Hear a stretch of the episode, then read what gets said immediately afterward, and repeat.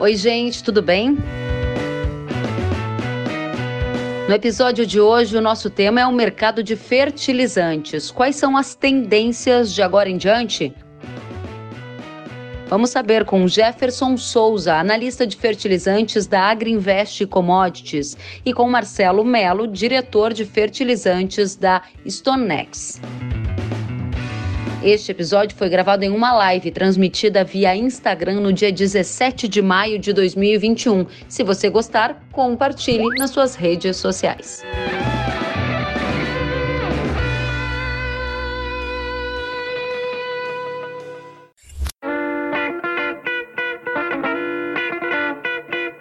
Jefferson, seja bem-vindo, boa noite. Boa noite, Kellen. Muito obrigado, boa noite a todos. Obrigada a você pela oportunidade. Vamos ver aqui o Marcelo se ele está conectando. Para aproveitar todos que estão conosco, quero pedir já para você, Jefferson, dar sua primeira mensagem aqui. A gente vai resolver a questão com o Marcelo. O Marcelo vai entrar já já, dizendo para a gente qual é o cenário hoje de fertilizantes no mercado mundial, no mercado brasileiro. Conta para gente. Pois é, Kenny, da última vez que nós conversamos até agora, o cenário mudou bastante, né? No final do ano, me recordo, nós conversamos, o momento era muito bom, fertilizantes aí, excelentes relações de troca, e agora o nosso cenário é um pouco diferente, né? Nós vemos os preços aumentando a cada semana, nós estamos vendo também uma relação de troca que já não é tão boa como era para a safra 21-22, então o cenário nesse momento ainda é de alta para os fertilizantes. É, então, inclusive, nós estamos acompanhando diretamente com o pessoal que está na ponta aí, os vendedores, etc. E nós já vemos MAP, por exemplo, acima de 700 dólares no porto, no interior do Brasil, então nem se fala. E o que está levando a esse pico de preço, a essa escalada que não para? Pois é, nós temos uma demanda muito fomentada, não só no Brasil, mas no mundo inteiro, né? Aumentos de área, o preço, não, em Chicago resume muito esse momento que nós estamos vivendo os produtores têm incentivo para aumentar a área, para aumentar a tecnologia e aumentar o consumo de fertilizantes. Então, isso é claro, é, é um movimento global que nós vamos, já estamos acompanhando, devemos acompanhar ao longo de 2021. Isso aqui, o primeiro ponto é o reflexo da, só, da, da safra americana. Né? Nós vemos aí provavelmente um aumento bastante expressivo na área nos Estados Unidos. No Brasil também, os números do, do USDA já trazem esse aumento de área. Então, tudo isso leva a crer que a demanda para 2021 vai ser bastante fomentada. Nossa, isso quer dizer que quem não comprou fertilizante vai pagar mais caro de agora em diante? Ou tem algum cenário em que você enxerga uma queda de preços? Esses dias eu até li alguém dizendo aqui: nossa, era esperado para maio uma queda e isso não está acontecendo. Então, eu quero entender o que está acontecendo nesse mercado. Certo. Alguns mercados importantes, como o caso do mercado indiano, por exemplo, movimentou muita ureia no Brasil. Isso, eu acho que o Marcelo conseguiu entrar. Conseguiu, Jefferson. Vou pedir uma, uma licencinha para você para o Marcelo. Marcelo Melo, seja bem-vindo. Boa noite, Kellen. Boa noite, eh, todo mundo. Desculpa aí, deu uma confusão. Agora resolvemos. Tá tudo Sem certo. Problema. Nós já estávamos aqui começando a conversa, à sua espera, Marcelo. Vou dar a oportunidade para o Jefferson continuar nos trazendo a visão dele e na sequência quero ouvi-lo também, tá bom? Por favor. Jefferson, por favor, continue. Então vamos lá. Realmente, então essa tendência global, aumento da demanda brasileira, não só aqui, mas lá fora também. A gente viu uma Índia um pouco mais ausente do que no ano passado.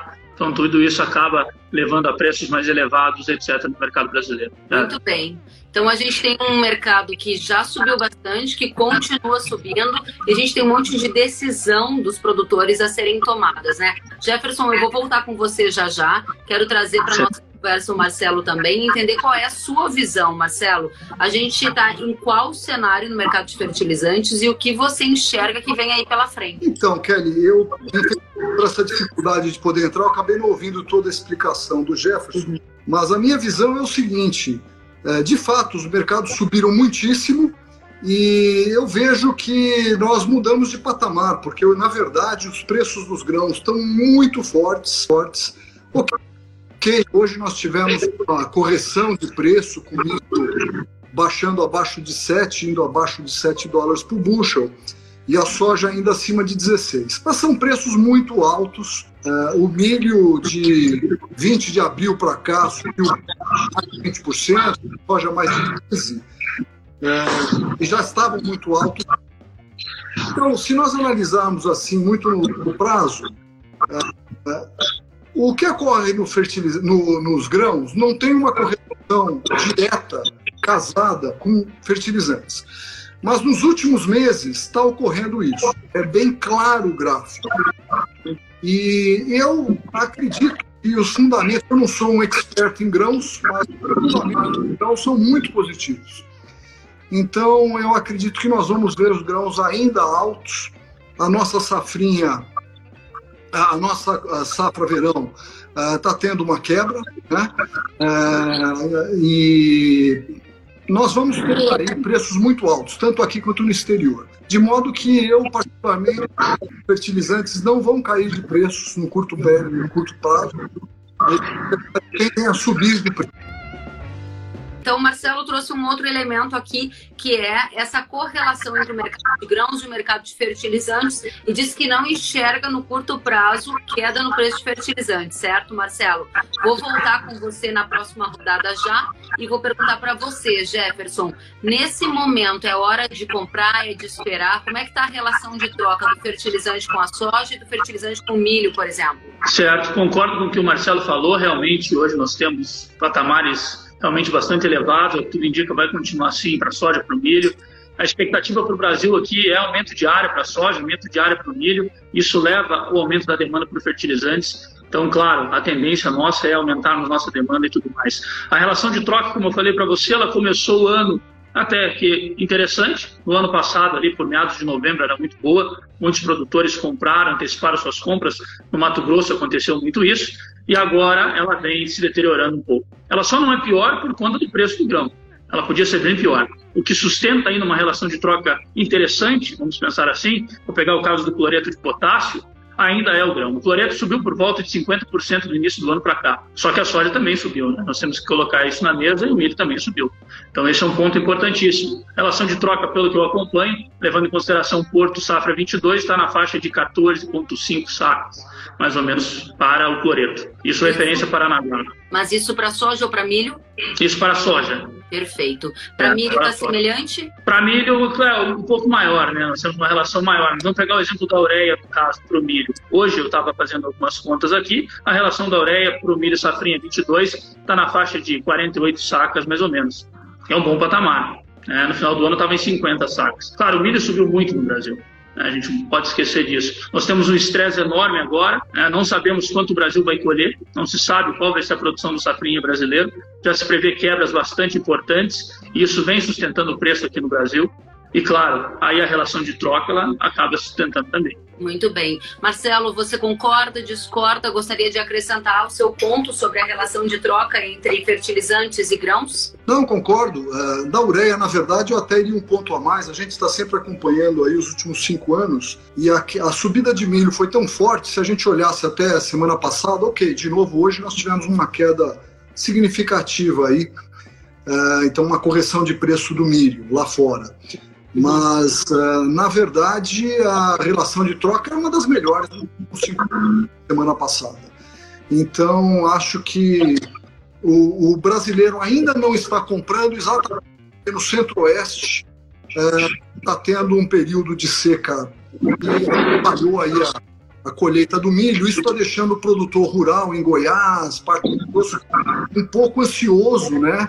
Então não está pegando ainda a compra para sair. Mas na verdade é das melhores oportunidades que ele vai ter, porque a tendência é que os preços do, do fertilizante venham a subir. Uh, a Índia, que é grande comprador mundial, deve voltar ao mercado em breve. Ela uma licitação há 10 dias e não conseguiu comprar colocaram a Índia numa sinuca ali. Ah, então ela deve voltar ao mercado comprando.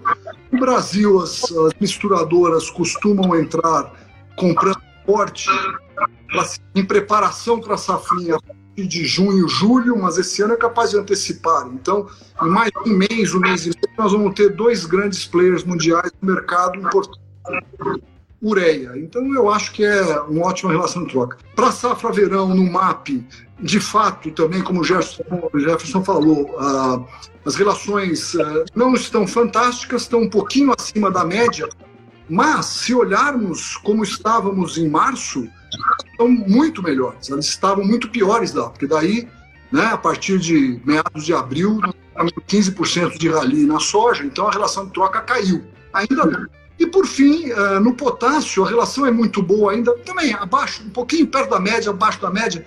Ela é boa, porque o potássio, apesar de subir 50% esse ano, ele tinha subido muito pouco até o ano passado. Então, quando você olha mais no longo prazo, o preço do potássio ainda é atrativo a partir da, apesar do PVC. Muito bem. Vamos continuar e daqui a pouquinho mais perguntas aqui da nossa audiência. Jefferson conta pra gente. Eu ouvi relatos de produtores no Paraná que fecharam um pacote de insumos, mas não travaram o grão. E essa é uma pergunta que eu te faço. Tem muita gente fechando insumos sem fazer o fechamento da outra ponta, que é casar o preço do grão. Essa é uma recomendação, não é? O que, que você diz para nossa audiência em termos de estratégia de negócio? Olha, eu julgo como algo um pouco perigoso, né? Fazer isso aí.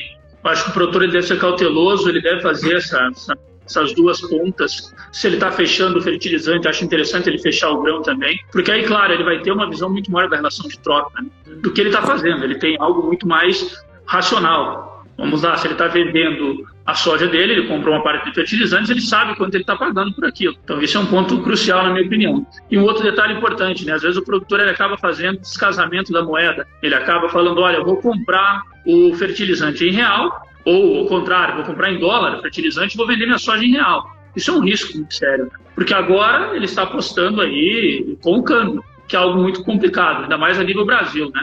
Nós temos oscilações enormes no câmbio, eu também não sou especialista nessa área de cambial macroeconômica, mas pelo que eu acompanho, eu vejo que o câmbio varia muito. Isso em um dia, né? Quem dirá em um período aí de dois, três meses. Então isso é um risco muito sério para o produtor. O que eu recomendaria é sempre olhar. Vamos lá, vou comprar fertilizante em dólar, vendo uma parte em dólar e pago minha conta. Aí realmente eu fico um pouco mais tranquilo. Muito bem. Pergunta Marcelo, Amanda Cassu pergunta: qual é a opinião de vocês sobre o travamento de custos dos fertilizantes para a safra 22-23? Vejam que essa é uma pergunta bastante recorrente aqui no bate-papo com a nossa audiência. Todo dia tem gente perguntando de 2022, 2023. Então eu gostaria que você respondesse a pergunta da Amanda e já dissesse por que, que essa tem sido uma pergunta tão frequente também. O pessoal está lá na frente já. O Brasil entrou numa dinâmica é, de antecipação das compras muito forte a partir de dezembro de 19. Novembro, dezembro de 19. Naquele momento tinha uma, um motivo claro para isso. O preço de MAP era o mais baixo dos últimos 15 anos. E, uh, e daí realmente o pessoal antecipou. Uh, o, fós, o potássio não, o potássio ainda estava alto, caiu bastante em maio de 2020. E, e daí também houve grande antecipação. Agora, de lá, desde então, nós estamos antecipando. Então, depois anteciparam muito a safra, a safrinha. Depois a nova compra dessa safra agora, daqui a pouco, em setembro. Uh, grande parte disso já foi comprado. Nós estamos fazendo uma pesquisa de mercado, mas a gente acha que o Oeste vai dar mais de 60% a 70% já comprado. E, e, e o pessoal está tá mexendo nessa Agora, tem gente que está fazendo a outra safra. Eu vou te dizer, um pouco em linha também aí é, com o que o Jefferson estava falando, eu é, se tem que fazer alguma coisa, tem que fazer os dois juntos. Principalmente se está falando no período de um ano. Você tem um descanso câmbio brutal é, e também na relação entre o insumo e o preço dos grãos. Aparentemente, o preço dos grãos vão seguir fortes. O preço do fertilizante está caro, não dá para dizer que o fertilizante está Evidentemente ele está alto, está caro, mas os grãos então. Então, se você faz a relação de troca mesmo, ao mesmo tempo, você não precisa vender toda a tua produção. Você vende um pedaço da produção, valor financeiro equivalente para comprando os fertilizantes. Eu acho muito bom. Agora, só comprar o fertilizante um, um ano e pouco de antecedência, eu acho que não procede. Não seria o que eu faria. Né? Ah, talvez eu considerasse ainda no potássio, que é, como eu falei, apesar dele ter subido, ele ainda é um preço um pouco mais atrativo que o, o fósforo e, e a ureia. Né? Então, talvez eu considerasse, mas no, no MAP e na, eu só consideraria se fosse uma, um barter. Né? Muito bem. Pergunta para você, Jefferson, da Sony Rick. Seria um bom negócio comprar fertilizantes para 2022? Na mesma linha da pergunta da mãe. É, concordo, concordo plenamente com o que o Marcelo falou. É muito complicado, né? É, nós estamos vendo os fertilizantes nos patamares bastante elevados. Aí tem que ver a questão do mercado da soja também lá para frente, se vai estar formado já, se vai conseguir fazer esse casamento. Então, tudo isso é importantíssimo a gente analisar, né? Cloreto, eu compartilho com ele, eu acho que o cloreto talvez seja o melhor de todos do NPK para fazer. É, nós temos um cloreto no Brasil, embora não tenha subido tanto, mas o cloreto brasileiro é o mais caro do globo, se a gente olhar hoje. É um cloreto muito caro. Né? Por isso que atraiu tanta importação. Se a gente olhar aí só nos primeiros quatro meses do ano, nós tivemos aí um recorde de importações de cloreto de potássio para o Brasil. O Brasil está pagando caro no cloreto de potássio, acima da Europa, acima de outros lugares da Ásia, por exemplo. Então esse é um ponto importantíssimo também. Eu acredito que o cloreto tem espaço para subir mais, ainda bem mais. Né? Então tudo isso pode levar. Novamente eu digo que produtor tenta fazer esse casamento, né? Tenta fechar, ver a relação de troca, se está uma relação boa, vantajosa, ele faz. Agora, caso contrário, não, vai com cautela, acho que tem espaço, ainda tem tempo para fazer. Isso que o Marcelo falou, a gente sente muitos produtores, eles falaram, olha, no passado eu fechei nessa época do ano, então ele está com o mesmo pensamento, eu vou fechar agora, eu vou garantir bons preços, porque ano passado ele fez esse movimento, ele antecipou muito. E claro, ele antecipando, ele conseguiu um excelente preço. E além disso, a relação de troca também dele foi muito boa. Então ele está com essa mesma linha de pensamento, né, de antecipar visando aí talvez uma melhor condição, uma melhor relação de troca. Mas eu compartilho com o Marcelo e digo, mais cautela, eu acho que é importante ter cautela nesse momento. Vamos a mais perguntas, uma bastante recorrente. Há previsão de faltar fertilizante para a safra 2021? Marcelo, há essa previsão? Não, acredito que não. É, na verdade, exatamente o meu Jefferson estava falando. Acho que nós combinamos, Jefferson, tudo que a gente fala. Estou fazendo bate-bola. É, mas o, o, nós importamos no primeiro trimestre 45% a mais de potássio do que importamos no ano passado. É, e é, MAP também está indo bem. Não, não, não acredito que vai faltar, não falta fertilizante, não. Isso, isso eu não acredito. Você também não acredita nisso, Jefferson? Não, não. Tem ouvido não, empresas falando que o risco para o segundo semestre pode ser um congestionamento em portos ou coisas nesse sentido. Muitos produtores até mencionaram a preocupação nesse sentido. Você concorda com o Marcelo? Não há risco de faltar? eu acho até essa questão logística, a gente vem melhorando a cada ano no Brasil, dos portos, aí, investimentos grandes. No Porto de Santos, por exemplo, a gente vê investimentos grandes. Paranaguá também, tentando receber navios maiores de fertilizantes. Os portos do Arco Norte ganhando protagonismo interessante também. Então, eu acho que não vai ter. Ano passado já se especulou bastante essa questão, já se falou sobre isso, de falta de fertilizantes no segundo semestre, porque o produtor estava comprando antecipado, por conta do aumento de área, de maiores investimentos e tudo mais. Não foi isso que aconteceu, né? Eu não acredito, como o Marcelo falou, não acredito que vai acontecer esse ano também isso. é outro bem. ponto que apoia isso é o demurrage, é o custo logístico nos portos. No passado, se você pegar cinco anos atrás, era comum nós vermos o demurrage pagando 30 dólares por tonelada, às vezes até 40, 50, se botarmos seis anos. Hoje em dia é raríssimo o debug passar de 10 dólares por tonelada, 7 dólares por tonelada normal. Isso mostra exatamente. Não, não, não vemos, não há problema de logística. Poderia haver um probleminha de, de parte interna, de caminhão, cá para lá, mas isso ocorre todo ano e ó, o pessoal está acostumado. Muito bem, vamos a mais uma pergunta da audiência. O Danilo Cobacho está dizendo: se parte do mercado da safra 21-22 foi antecipada, não deve cair a demanda em julho, agosto e cair os preços em dólar? Marcelo, o que você acha? Olha, eu pensava que isso podia ocorrer, mas ah, o, as estatísticas oficiais da ANDA, dando as empresas fertilizantes, saíram recentemente para dezembro, elas estão elas indicando um crescimento nas entregas no ano passado de 10%, que de certo modo até está bem com o crescimento da safra. Nossa, a nossa apesar de uma quebra importante, um problema climático, Mato Grosso no Paraná, que diminuiu a produtividade, nós tivemos uma safra, a produção de soja cresceu 9%, uma safra recorde mundial no ano passado. Chegamos para 135 milhões de toneladas. Eu acredito que no ano que vem nós devemos crescer mínimo mais uns 8%. Né? Então, uh, já houve uma antecipação muito grande. Uh, e as misturadoras, cientes disso, elas não são uma bomba relógio, elas efetuaram as compras, esse material parte lá, ou inclusive já chegou, parte já foi entregue, e não, não, vejo problema, não, não vai faltar.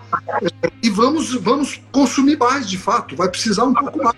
Vai, nossa não dúvida disso. Né?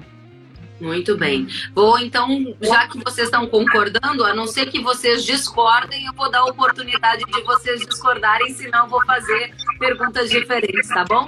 Jefferson, a próxima pergunta é: o que esperar dos preços da ureia para a safrinha 2022? E tem mais perguntas nessa linha aqui nos nossos bate-papos. Ureia tem espaço para subir no segundo semestre? Qual a sua opinião, Jefferson? Olha, vamos pegar até, né? A Índia é um grande player do mercado, ela veio comprando com dois leilões este ano, primeiro com a RCF, uma empresa por lá, depois com a MTC, uma outra empresa, e ela não está conseguindo comprar grandes volumes, ela não está comprando volumes expressivos, certo? Esse é o primeiro ponto. Né? E se a gente olhar, o ano passado, a Índia movimentou bastante o mercado de crédito. Eu acho que vai movimentar no segundo semestre, sem dúvida. Ela precisa comprar mais, essa semana já espera um novo leilão, então eu acho que tem espaço para subir mais a ureia. Na minha opinião, acho que vai subir mais, pelo menos no curto prazo.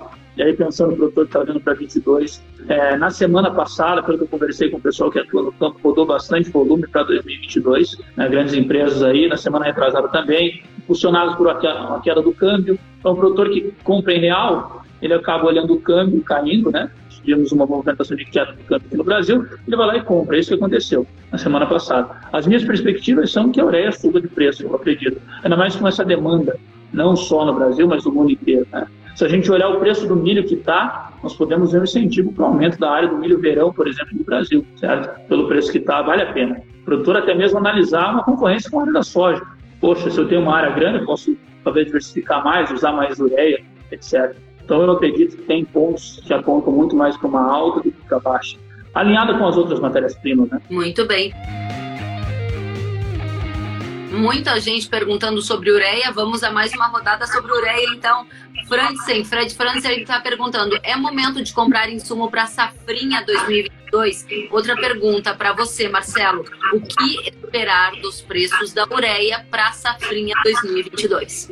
Então, uh, eu, eu, vejo que ela vai subir. Uh, eu acreditava até um mês atrás, eu achava que poderia haver uma queda, a conjugação de alguns fatores uh, no mercado internacional que acabaram com a perspectiva de queda. Então, nós chegamos a ter uma queda de até de, de meados, de começo de março, mas isso mudou. E nós vamos subir agora. Então, eu acredito que a gente pode subir aí uns 50 dólares, que dá aí quase perto de 15%. 10 a 15% a gente pode subir do patamar atual. Tá? Para a safrinha, eu até já tinha mencionado numa pergunta anterior, eu acredito que o ideal é comprar já. Até porque fortalecido pelo câmbio que deu também uma aliviada recentemente, né? Isso 2022. Sim, porque tem que comprar a safrinha agora, né? receber possivelmente. O, o problema é não estocar. Estocar ureia é muito ruim. Né? Você pode, vamos dizer, fixar, se for uma misturadora que você tem, com, você tem uh, relacionamento, tem um crédito bom, uma empresa que você está acostumado, você pode confirmar um preço e vai receber isso lá para frente, né? A partir de você quer ter a ureia contigo por volta de novembro, dezembro, para plantar em janeiro, né? Janeiro, fevereiro, quando fizer a colheita. Muito bem. Pergunta do Leandro Mendes Oliveira. Jefferson, para você. Temos alguma perspectiva de melhores condições de fósforo e potássio para o mês de junho? Olha, é, é, a princípio eu acho que não, não vai ter nem para junho, nem para julho, nem para agosto. Sabe? Eu acho que o preço vai subir mais, o MAP talvez, É, o pessoal cada vez falou uma queda, estava num patamar muito elevado, eu também esperava que caísse um pouco, eu dava um, movimento de queda, mas isso não se concretizou, já subiu de volta na semana passada, vem subindo a cada semana. É, eu não consigo ver no curto prazo nem no médio prazo uma queda para fosfatado e nem para cloreto. Cloreto mais forte ainda, né? acho que a tendência de baixa para o cloreto ela é muito menor do que uma tendência é, de alta. Nós temos muito mais viés de alta para o cloreto do que para baixo na minha opinião. Ainda mais se se concretizar esse aumento de área para o Brasil, que deve se concretizar, o preço está muito atrativo, né? produtores abrindo área, etc. O USDA prevê quase 5% de aumento de área para soja, 5,5% para milho. Então, eu acredito que o consumo brasileiro esse ano vai ser bastante expressivo, como já foi ano passado. Uhum. E aí, claro, o preço sustenta, né? Muito bem. Marcelo, pergunta para você qual a tendência do fósforo até setembro. Olha, nós estamos aí agora perto de 600 15. Eu acredito que por volta de outubro nós devemos estar por volta de 650. Então a gente ainda tem mais um, uns 30 dólares de aumento, mais ou menos. Né? E já estamos num patamar muito alto, né? Pois é, eu estava lendo aqui os comentários do pessoal e teve o Samuca Aguiar que ele disse: Deixa que eu respondo todos. Não tem queda, é só alta. É isso mesmo. É, é o que dá a indicar isso aí, né? O o mercado aponta. A sorte ainda é que a soja está muito boa de venda, né? O milho também, né? Isso aí, é, claro, acaba sustentando troca. Muito Veja, bem, vamos...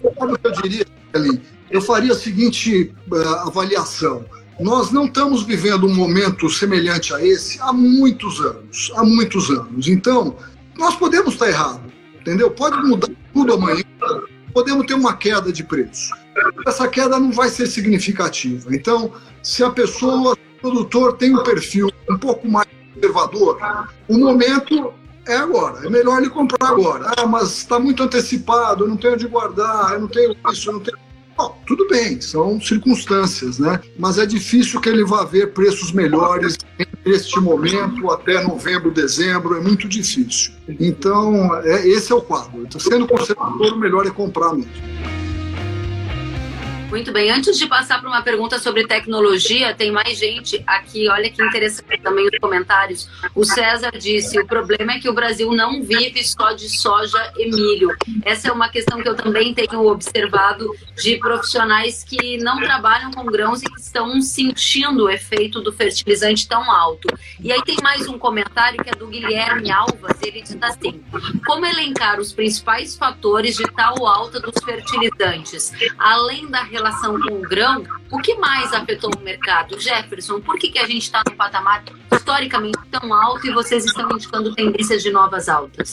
É, nós tivemos, primeiro, relação de troca que ficou muito boa lá, patamares históricos, nós tivemos incentivos grandes para aumento de área. É, o preço fala isso, né? o preço fala por si só. Nós temos uma soja, um milho, os patamares é, elevadíssimos. Isso incentiva muito a demanda, incentiva aumento de área, incentiva é, não só investimento por parte do produtor. O produtor, quando vê o preço que está a soja e o milho, ele tem a possibilidade de investir mais na lavoura dele, talvez carregar um pouco mais de fósforo, de potássio, em termos agronômicos tudo mais. Então, isso acaba levando, claro, uma mudança no patamar. É importante dizer, a gente teve uma mudança no patamar do grão. Era até um pouco equivocado pensar que o fertilizante não ia acompanhar. É, uma hora ou outra ele ia subir também. Né? Eu acredito não só o fertilizante, mas o químico também, as sementes acabam acompanhando essa alta do mercado, é, que vai, vem acontecendo. Todos os players acompanham a relação de troca, como que estavam. Você vê uma demanda cada vez mais fomentada, o Brasil entregando recordes de fertilizantes. Tudo isso leva a um ponto só, aumento de preço.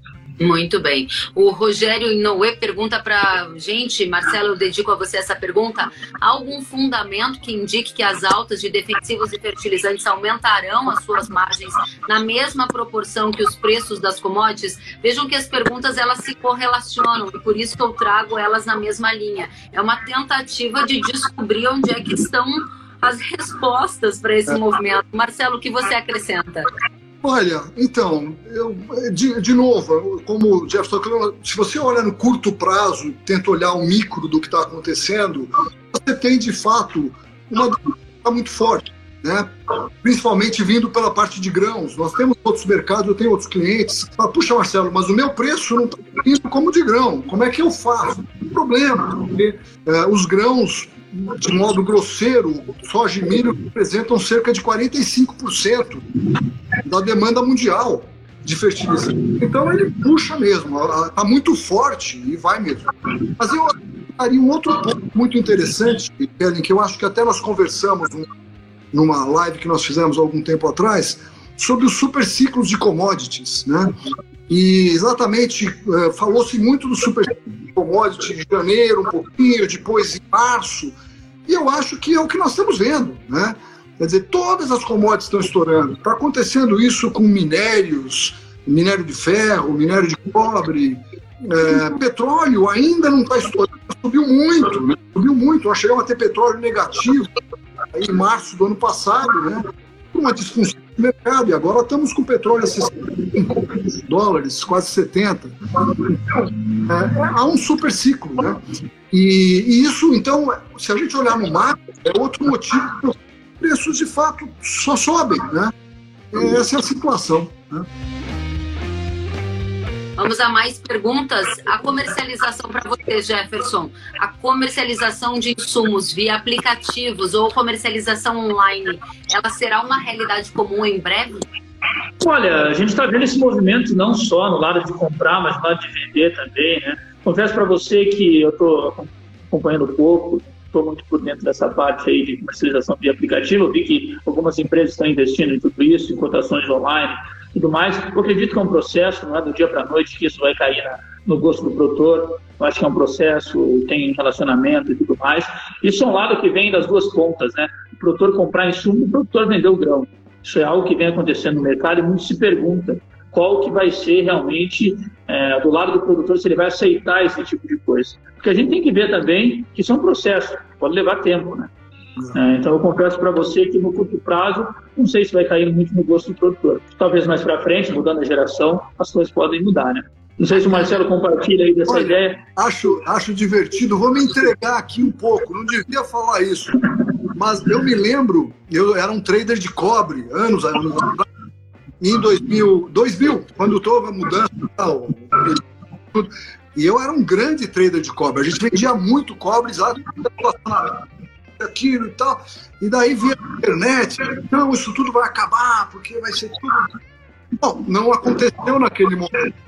Né? Mas isso não quer dizer que não vai acontecer. Depois de lá, hoje em dia, são muitas plataformas. Então, aos poucos, as coisas vão indo. Né?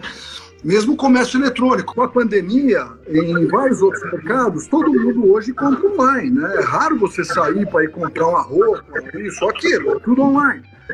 Então é uma mudança de hábito que eu acho que claramente em algum momento vai ocorrer em fertilizante. Isso não quer dizer que relacionamentos não serão importantes. Você só deve fazer negócio com quem você sabe que se der um problema vai te atender, vai resolver teu problema, vai te dar suporte, né? Não é só entrar na internet, esse é mais barato, nunca ouvi falar dele, compro. Isso não resolve, né? Acho que precisa ter um relacionamento por trás. Muito bem colocado. Não, realidade.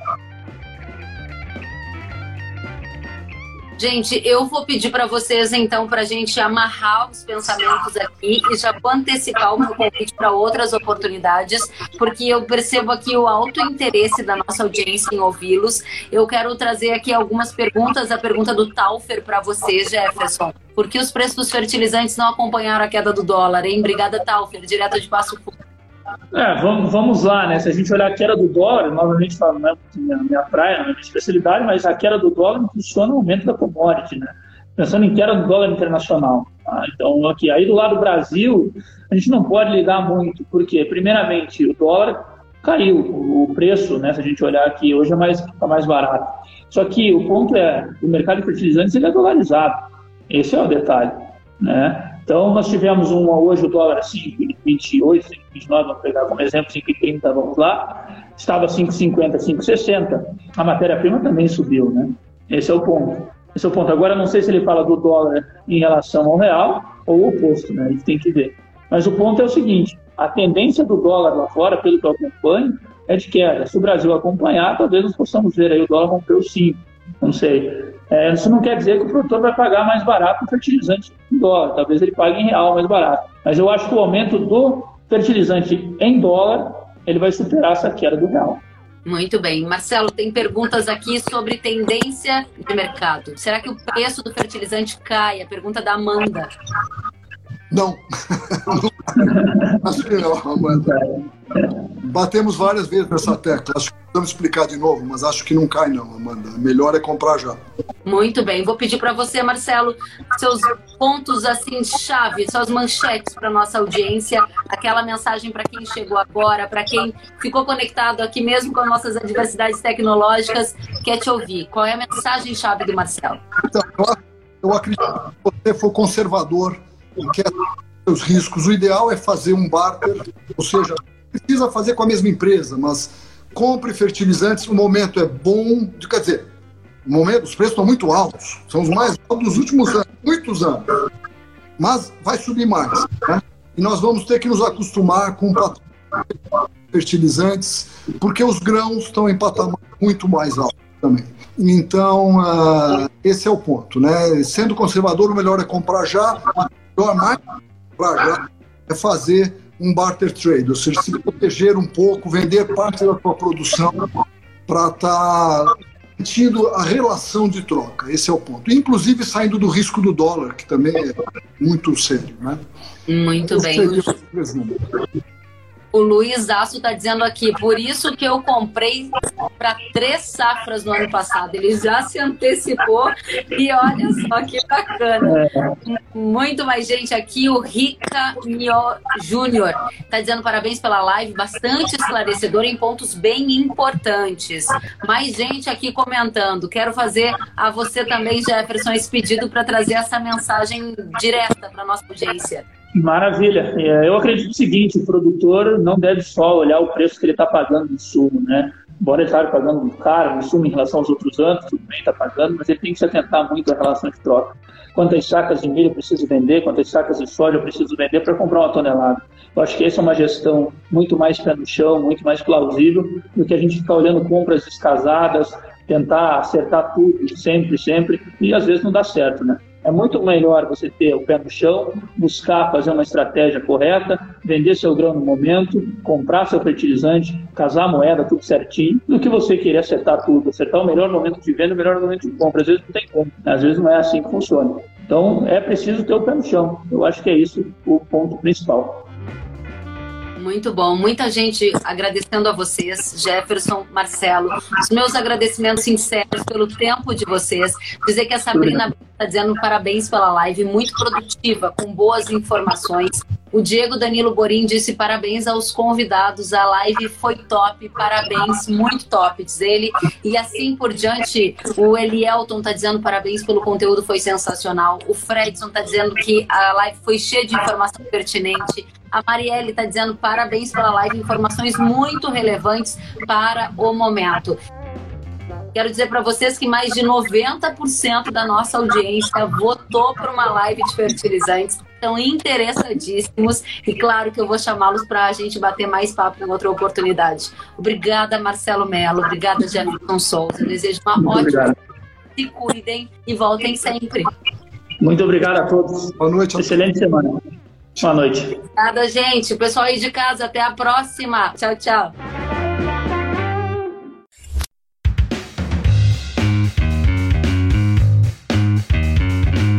Que bom que você gostou da entrevista e ouviu todo o conteúdo. Se quiser acompanhar as atualizações, siga kellen.severo no Instagram.